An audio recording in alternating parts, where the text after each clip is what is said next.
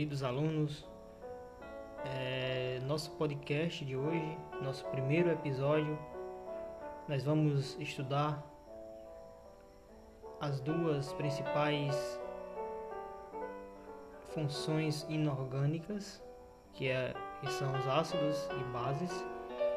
Essa é uma série de podcasts para melhor compreensão do conteúdo estudado na química, né, do ensino médio, mais especificamente no primeiro ano. E a gente vai iniciar uma série de episódios, né, dedicado aos alunos, né, da SI Doutor José Gadelha. E no episódio de hoje, né, da Química em 10 minutos, primeiro episódio, a gente vai falar a respeito dessas duas funções muito importantes no nosso dia a dia. Aqui é o professor Laerte, Laerte Costa, professor de Química, e vamos iniciar esse nosso podcast. Como eu já falei, as duas funções, principais funções inorgânicas, são as funções ácidos e bases. Né? A gente até já já viu um pouco sobre essas duas funções, mas para que esse conteúdo seja melhor compreendido, eu pensei em fazer esse podcast de hoje. Como eu falei, essas duas funções, ácidos e bases, referente à química inorgânica, são funções inorgânicas de extrema importância para os seres vivos o primeiro confere o sabor azedo, né? Os ácidos, sabor azedo ao limão. E as demais frutas cítricas, enquanto o uso do segundo, as bases, está relacionado aos produtos de limpeza. O equilíbrio entre ácidos e bases forma substâncias neutras, como a água mineral. Mas além do sabor, como identificar essas funções? Com escala numérica de pH, que mede o potencial hidrogeniônico, é possível medir o grau de acidez e alcalinidade ou basicidade das substâncias. O meio neutro, que é o intermediário, possui pH 7. As soluções abaixo desse são consideradas ácidas, né, abaixo de 7, e abaixo desse valor são básicas. Acima são básicas, né? É, o limão ele possui sabor azedo, pois contém ácido cítrico ou citrato de, de, de hidrogênio, que é ácido. E Arrhenius em 1884, Bronsted Lowry em 1923 e Lewis também em 1923 foram os principais estudiosos que desenvolveram teorias acerca dos ácidos e bases. Eles tentaram explicar principais comportamentos dessas funções.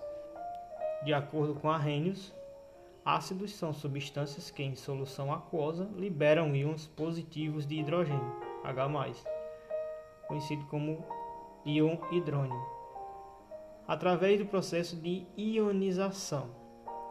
Já as bases, na mesma condição, liberam íons negativos OH-, a hidroxila, por meio da dissociação iônica. Veja abaixo as, veja as reações que, que podem acontecer, né? As reações sofridas pelo, por um ácido e por uma base. O ácido, dá o exemplo aqui do HCl, que é o é, HCl em meio aquoso, ele libera ou acontece a quebra dos íons, né? H+ e Cl-. Já a base, né? A gente viu o exemplo do ácido clorídrico, HCl, e agora a base, que é o hidróxido de sódio, NaOH, em meio aquoso, libera aí, acontece uma quebra, né? É, uma dissociação iônica, Na+, e OH-. Então, acontece aí a quebra, né? E liberação de íons H+ para os ácidos, OH- para as bases. Ele também desenvolveu o conceito de neutralização, né? Arrhenius também desenvolveu esse conceito de neutralização, que é uma reação química entre um ácido e uma base, que como produtos tem um sal e água. Quando isso acontece, é, acontece a neutralização ou o conceito de neutralização, quando você junta uma base com um ácido formando um sal e, e água como produtos. A definição de arrênios, apesar de significativa para os estudos, mostrou-se restrita, pois levava em consideração as reações apenas em solução, soluções aquosas. Em função disso, a, é, um novo conceito foi elaborado por Bronsted Lowry. Ácidos, né, segundo ele, são espécies espécies químicas que doam prótons H+. Então acontece uma doação de prótons H+. Já para já as bases, né, segundo Bronsted Lowry, as bases são espécies químicas que recebem prótons, recebem os prótons H+. A teoria desenvolvida pela dupla aponta a existência de substâncias anfipróticas uma espécie química que se comporta como ácido e base, ou seja, capaz de doar e receber prótons. Observe né, no exemplo que eu vou mostrar agora. Imagine uma, uma reação que acontece entre HNO3 mais água, HNO3 em meio aquoso. Acontece a liberação do NO3 menos aquoso e a, a água ganha um próton H+, formando o íon hidrônio H3O+. Então aí há um ganho, né? Há um ganho ou uma liberação do íon H+, formando o íon hidrônio. E acontece também a doação de prótons. Imagine a reação NH3 mais água, NH3 em meio aquoso, em que o NH3 ele ganha um íon H+, formando a substância NH4+, mais o íon OH-. Lewis, o mesmo autor da teoria do octeto, né, é, desenvolveu uma terceira teoria né, sobre ácidos e bases, a partir das propriedades eletrônicas do átomo e molécula de cada substância. Para Lewis, ácidos são substâncias capazes de receberem pares de elétrons, já as bases são substâncias capazes de doarem pares de elétrons. Por exemplo, né, vamos ver a molécula da amônia. Dispõe de um par de elétrons livres, os quais, quando compartilhados entre o íon H+, e NH3, geram uma ligação H3NH e em seguida o íon amônio NH4+. Né? Então acontece aí uma, um compartilhamento entre o íon e gera uma, a molécula né, do, da amônia aí, o íon amônio, que é o NH4+. As propriedades dos ácidos e bases são consideradas inversas quimicamente. Né? Ácido é, é, pela química é inverso de base. Por exemplo, eles formam íons opostos e quando passam pela reação de neutralização, o pH do meio é estabilizado. Além dessas outras características, podem ser mencionadas também a estrutura. Para os ácidos, ácidos são moleculares, pois são formados a partir de uma ligação covalente. Já as bases, além de moleculares, podem ser iônicas, ou seja, formadas por ligação iônica. A solubilidade dos ácidos e bases, os ácidos se dissolvem facilmente na água, contudo, a maioria das bases são insolúveis. Há alguns casos específicos, como as bases de metais alcalinos solúveis. Metais alcalinos terrosos são pouco solúveis e o hidróxido de amônio é solúvel. Já a condutividade elétrica, ácidos são capazes de conduzir energia elétrica quando estão dissolvidos em água, assim como as bases também, as bases moleculares conduzem corrente elétrica. Indicadores. Quando um indicar quando o uso de um, indicador, né? É, a cor é modificada em função do contato com o ácido ou com a base. Existem alguns indicadores, né, indicadores de pH, e esses capazes de fazer é, a indicativa né, de se pertence a um ácido ou uma base.